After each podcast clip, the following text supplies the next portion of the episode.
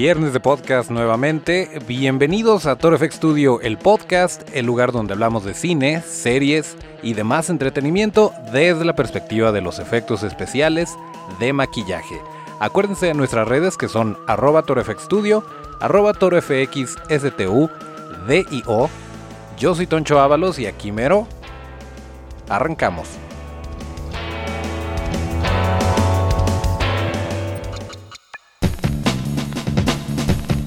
Bueno, antes de empezar a platicar lo que tenemos que hablar por todo lo que está sucediendo alrededor del mundo del entretenimiento, eh, queremos darle un fuerte, fuerte abrazo a todo el equipo que hace posible Conque.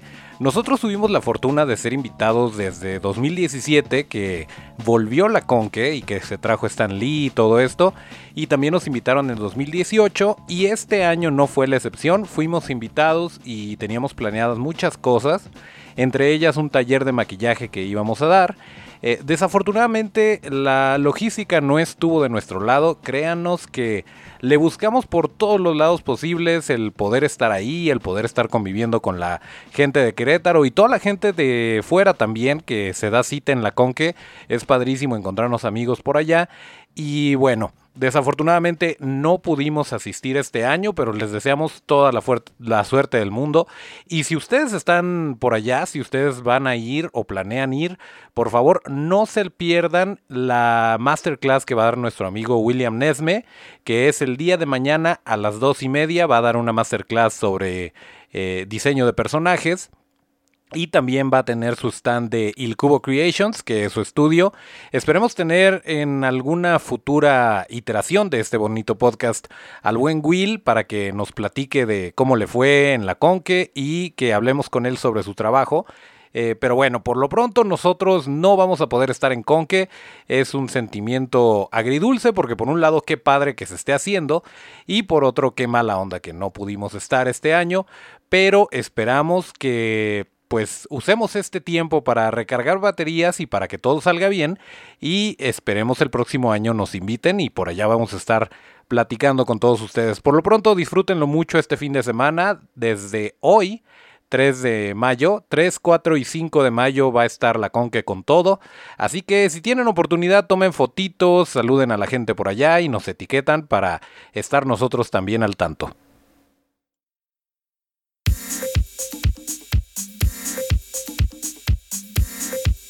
Oigan, pues nuevamente antes de continuar con las eh, cosas que tenemos que platicar referentes a Endgame y a Game of Thrones y todo esto, déjenme decirles que hay una noticia de última hora. Habían dicho que la exposición de En casa con mis monstruos de nuestro santo patrono Guillermo del Toro se iba a abrir en mayo, o sea, en este mes, pero resulta que no va a ser a partir del primero de junio y los boletos ya están a la venta en Ticketmaster.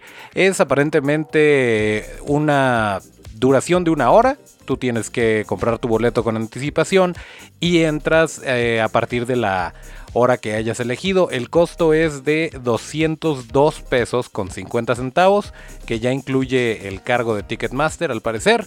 Y pues eh, de eso se trata. Entonces, para que estén bien pendientes, si no están en Guadalajara, dense la vuelta, por favor. Va a estar de junio a octubre y ya. Se regresa a alguna propiedad de nuestro santo patrono. Ya no va a estar en Ciudad de México. Ya no va a regresar a algún otro lugar del mundo donde pueda ser vista por el público en general. Así que vale muchísimo la pena que se agenden un viajecito para acá, para Guadalajara y puedan ver estos monstruos, más de 500 piezas en exhibición. Acuérdense que va a haber piezas nuevas que no han visto en otros lugares del mundo porque no habían salido, más bien no había salido la película de la forma del agua en particular. Así que pues aprovechen, láncense a Ticketmaster para que vayan comprando sus boletitos y seguro si son como yo van a ir más de una vez. Y ahora sí, a lo que nos ocupa, tuvimos una semana ya del estreno de Endgame y este domingo se cumpliría una semana del último episodio de Game of Thrones, así que yo creo que ya va siendo hora de que hablemos al respecto y pues sin problema de que tengamos algún spoiler. Si usted es valiente o no le interesan los spoilers, eh, pues qué buena fuerza de voluntad tiene. Y vamos a tratar también de mantenerlo un poquito ambiguo. La verdad es que no se trata de hablar en sí de lo que sucedió, los que ya la vimos lo sabemos, sino de la reacción alrededor de todo esto. Empezando por el hecho de que al parecer hay mucha gente que no le gusta que otros sean felices y empiezan a tirar por ahí el troleo en internet. Eh, no entiendo por qué, pero bueno. Eh, empezando por un argumento bastante sin sentido, en donde dice que los cómics fueron escritos hace 30 años y que si realmente fueras fan de los cómics eh, lo sabrías y bueno, sí.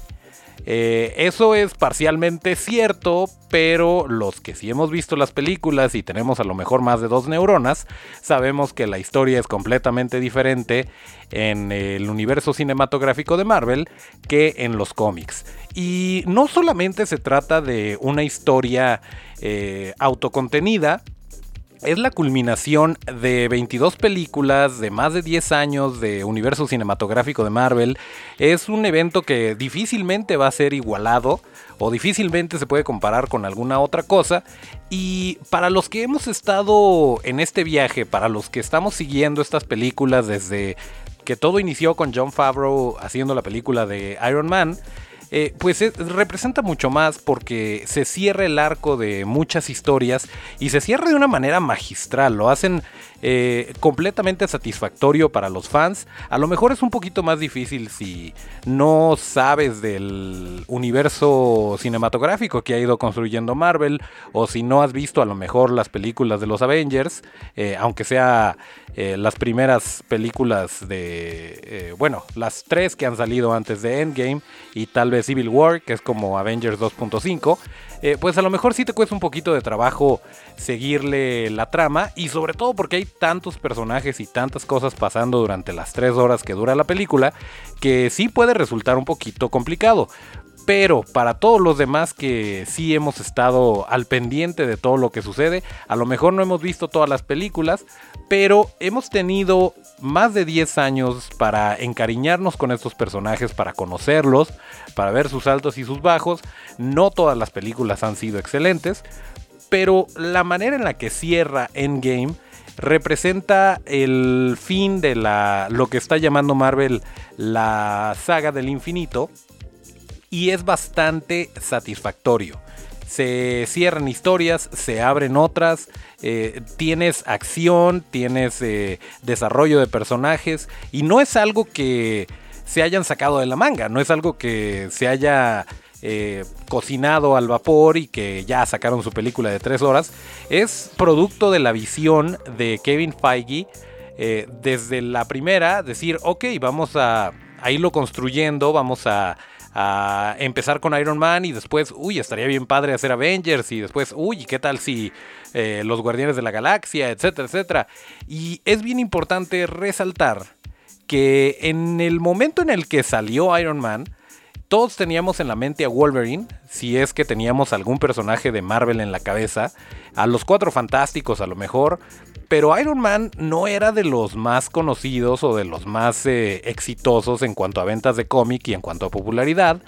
Pero el excelente casting de Robert Downey Jr., el excelente trabajo de John Favreau, todo el trabajo que hizo Legacy FX con eh, las armaduras y todo este rollo, pues dio como resultado que fuera un hitazo.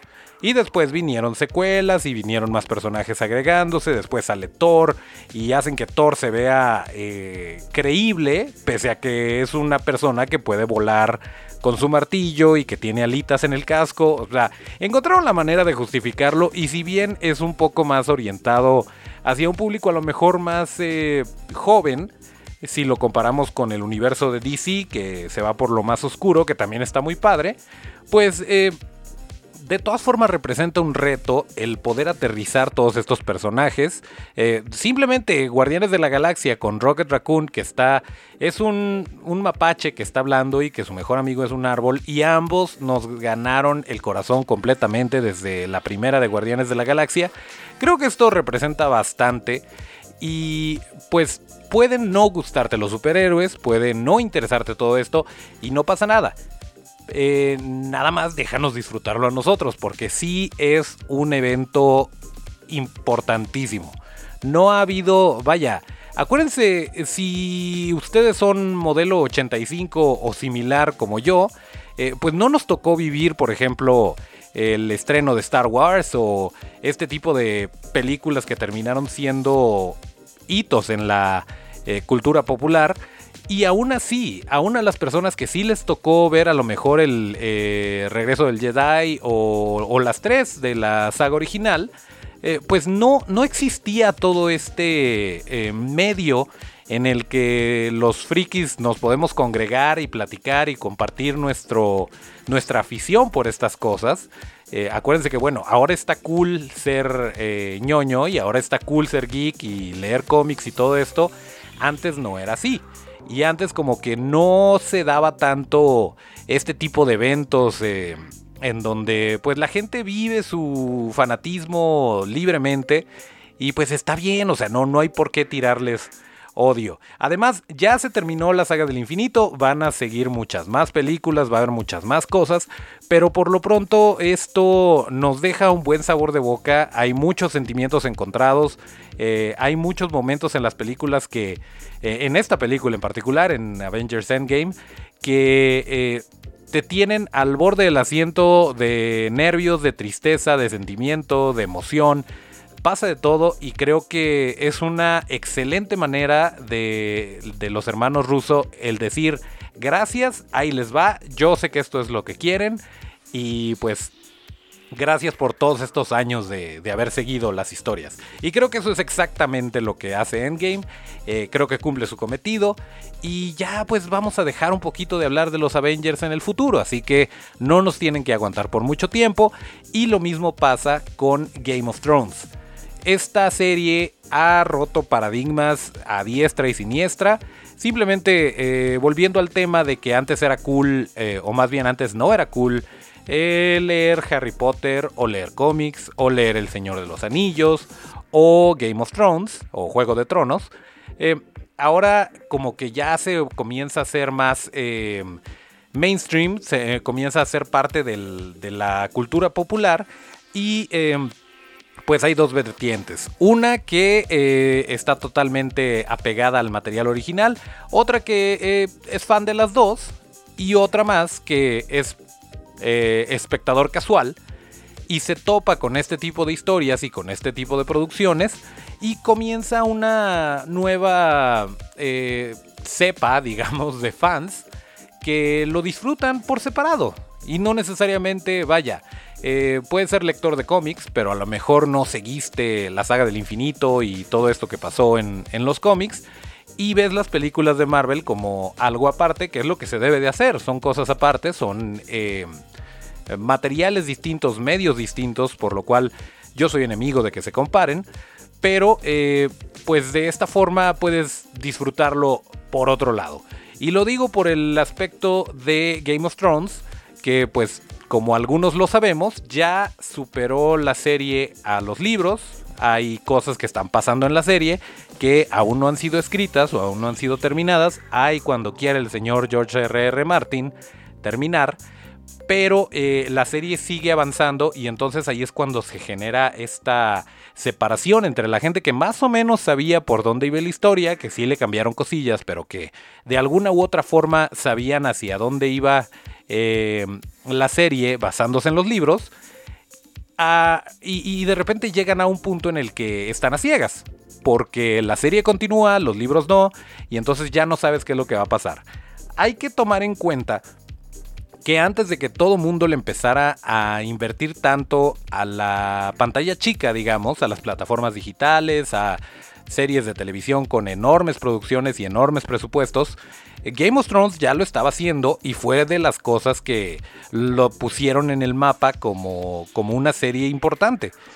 Eh, los efectos visuales, la producción, la actuación, todo esto eh, pues no era tan comúnmente visto en una serie y lo hicieron impresionantemente desde el inicio. Les voy a confesar que a mí no me atrapó la serie de un principio. Eh, más o menos me uní por aquello de la temporada 3 o 4. Me puse al corriente porque para esto también pasaban ciertos meses, si no es que años, entre temporada y temporada. Y entonces tuvimos oportunidad de ponernos al corriente y entonces sí seguir viéndola.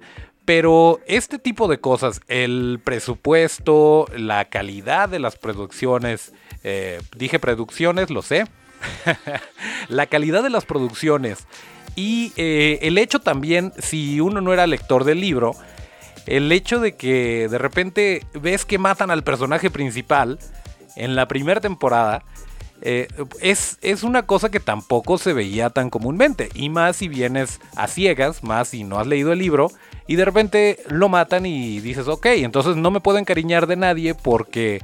Porque George R.R. R. Martin nos dice, soy tan buen escritor que te puedo escribir un personaje que vas a adorar y con la mano en la cintura lo mato y te voy a escribir otro. Y a ese personaje también lo vas a amar y también lo voy a matar si me, si me da la gana. Y pues es prácticamente lo que pasa durante mucho del desarrollo de la historia de Game of Thrones. Y pues está, está muy padre. Digo, ya, ya ahorita estamos como que un poquito desensibilizados ante todo esto. Porque ha sido tanta la, la oferta de productos de calidad, de series buenas, de películas, etcétera, que ya como que todo mundo puede tomar la actitud cínica de no, pues yo esperaba algo más. ¿Ok? Eh, ¿Qué esperabas? E, es que estamos muy chiqueados, muchachos. Estamos muy consentidos por todo lo que están ofreciendo, tanto en plataformas digitales como en cine. Eh, que bueno, dices, a lo mejor no me subo este tren, me espero al siguiente y sabes que va a llegar algo bueno y sabes que va a llegar algo que a lo mejor sí te guste y que vas a estar defendiendo de la gente que ataca las cosas que que a ti te gustan, así como tú atacas las cosas que a otras personas le gustan, cosa que sigo sin entender. Pero en fin, eh, este último episodio, eh, estamos viviendo una etapa de muchos cierres. Nada más nos tienen que aguantar tres semanas más, o sea, tres episodios más, y se acaba Game of Thrones. Y ya no vamos a estar hablando al respecto. Entonces ya los Avengers van a estar descansando por un ratito. Game of Thrones ya se acaba. En diciembre se estrena el episodio 9 de Star Wars y también eh, los Skywalker van a descansar un rato. Entonces, em, pues van a, van a pasar muchas cosas este año y va, van a ser muchos cierres. Eh, y bueno, pues también está bien. Y volviendo al tema de Game of Thrones, en comparación con lo que pasa en Endgame, también. Si te pones a pensar cuándo salió la primera temporada hasta este momento, pues son personajes que han crecido con nosotros, son personajes a los que hemos estado siguiendo a lo largo de todas estas temporadas y estamos esperando ver un final satisfactorio eh, de todas estas historias. Y definitivamente el capítulo del domingo pasado estuvo muy a la altura. Hay quien dijo que la batalla se veía muy, oscura y es verdad, es verdad, sí se veía un poquito borroso todo lo que estaba sucediendo. Dicen que estaban tratando de conseguir una iluminación muy natural. Eh, porque obviamente quieren apegarse lo más posible a la realidad con una bruja que controla el fuego y con, eh, y con dragones y zombies de hielo, pues obviamente el realismo es algo que les preocupa mucho a los productores de esta serie, pero en fin, el caso es que en sí la batalla y la culminación de la batalla fue exactamente lo que queríamos y más. Todavía tienen la capacidad de sorprendernos, todavía tienen la capacidad de mantenernos emocionados. Yo no sé cómo le van a hacer en los siguientes episodios para mantener el interés de la audiencia porque se volaron la barda. Eh, tal vez uno podría decir que terminó muy rápido, pero hay que tomar en cuenta que toda la serie ha conducido a este momento y se terminó la batalla de Winterfell, pero no sabemos qué va a pasar con la gran guerra, con la, batalla por todo, eh, por el trono. Eh, y pues obviamente vamos a estar muy pendientes de esto. Eh, por cierto, en el último episodio hay un zombie por ahí, un, un, White Walker, que de hecho no es White Walker porque no es así como que de hielito, es un reanimado y está así flaquillo, chistosón y está como que persiguiendo a Aria y Aria trata de escaparse de él. Bueno, este es nada más y nada menos que el señor Javier Botet, de quien ya hemos hablado, un excelente actor que por lo general eligen para hacer este tipo de papeles de entes eh, bastante delgados y de extraños movimientos, pues es el señorón Javier Botet, quien ya es parte del universo de Game of Thrones, aunque haya sido por un par de segundos, no duró mucho este zombie, pero, pero lo pudimos ver en pantalla y está muy padre y obviamente les vamos a compartir el material en la descripción de YouTube y en el Twitter para que estén bien pendientes si quieren ver el detrás de cámaras de este señor Javier Botet como un zombie en el último episodio de Game of Thrones.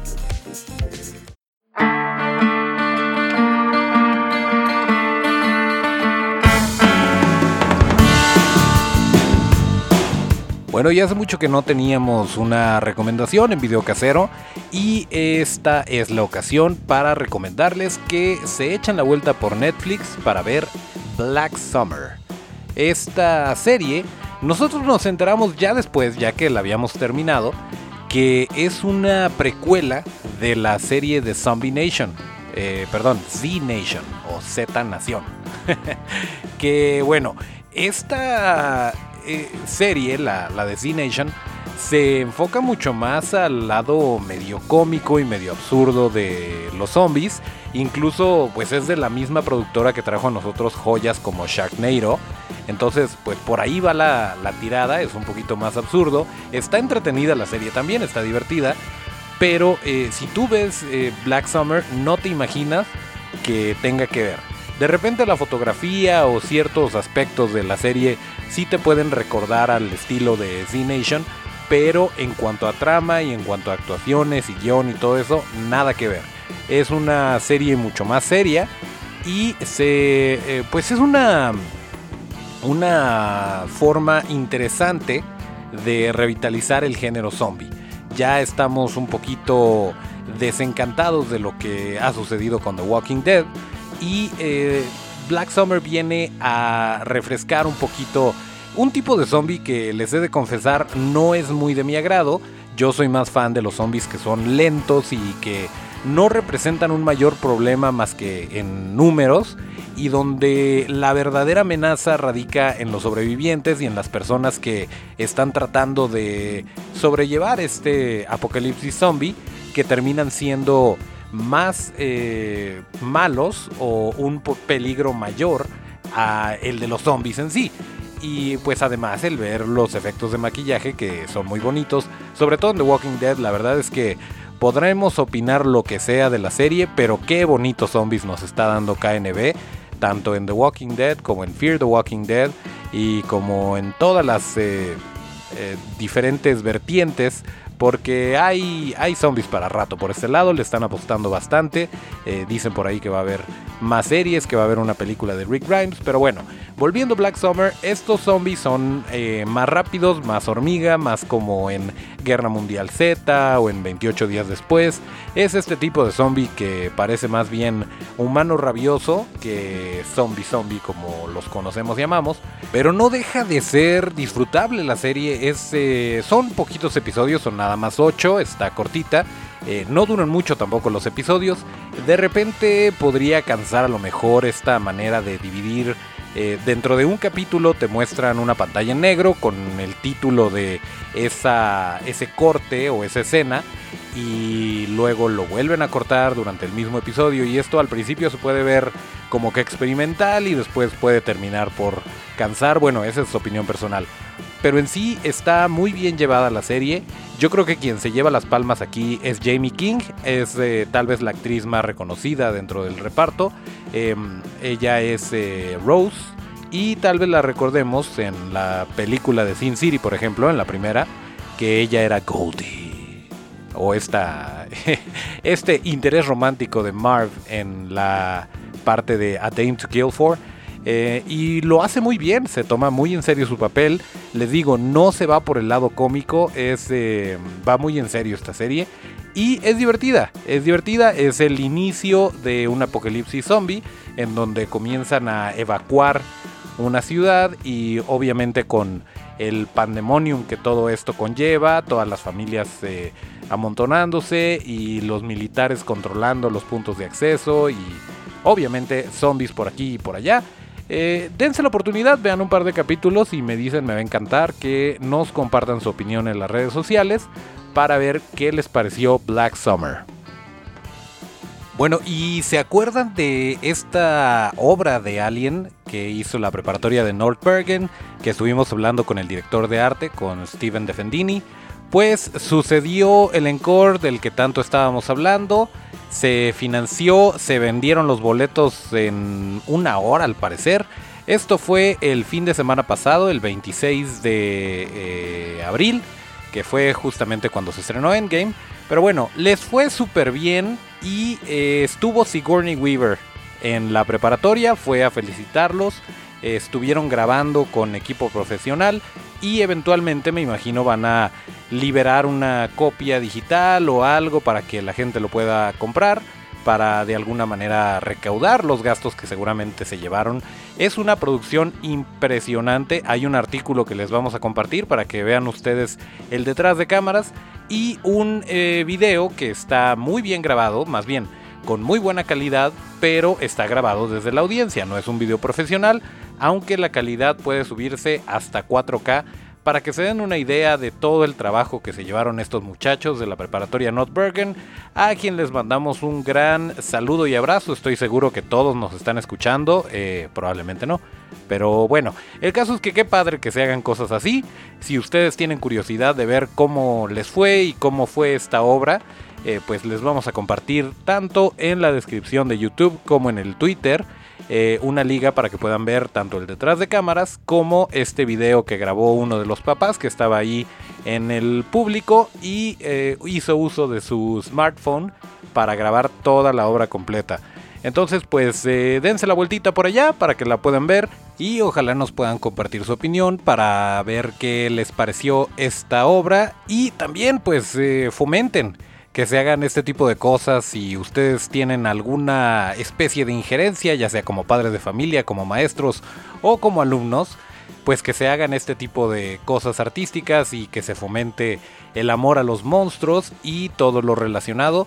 Estaría muy bien porque pues además están aprendiendo los muchachos cómo trabaja una producción en la vida real, pero pues en vez de hacer algo común y tal vez aburrido, están haciendo algo interesante que llama más la atención y puede llegar a más audiencias además.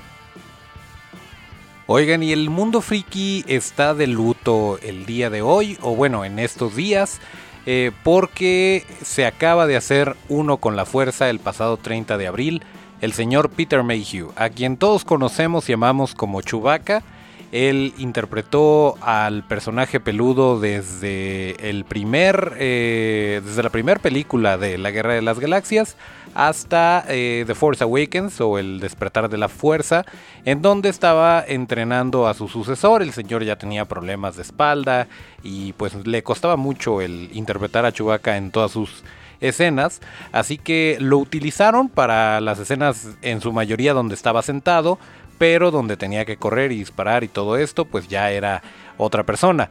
Pero bueno, eh, este fue su papel más representativo y prácticamente el único. Tuvo un par de eh, actuaciones por ahí en los 70s, en algunas eh, series y en algunas películas, pero en su gran mayoría pues se dedicó a ser Chewbacca.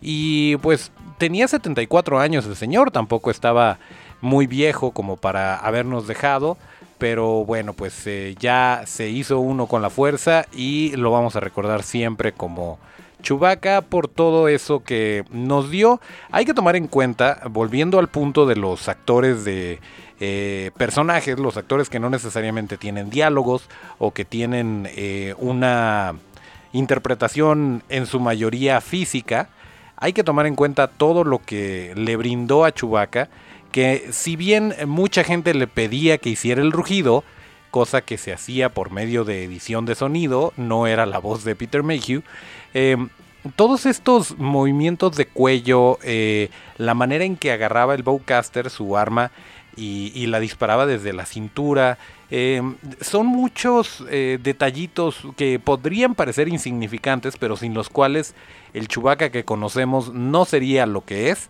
Y todo esto se lo imprimió el señor Peter Mayhew. Eh, de quien se despide Mark Hamill con un bonito post en Instagram en donde dice, era el más gentil de los gigantes, un gran hombre con un corazón incluso más grande, que nunca dejaba de hacerme sonreír, y un amigo leal a quien quise mucho. Eh, me siento agradecido por las memorias que compartimos y soy un mejor hombre solamente por haberlo conocido. Gracias Pete. Hashtag Peter Mayhew, hashtag eh, arroba The que es el, eh, la cuenta de Instagram de Peter Mayhew. Y pues así fue. Esperemos que le tengan algo preparado ahora que va a ser May the 4th, mañana, que le tengan alguna especie de homenaje. Pero lo que no nos pueden quitar es eh, todo el legado que dejó con este personaje al que le dedicó su vida y que va a ser recordado por muchas generaciones después.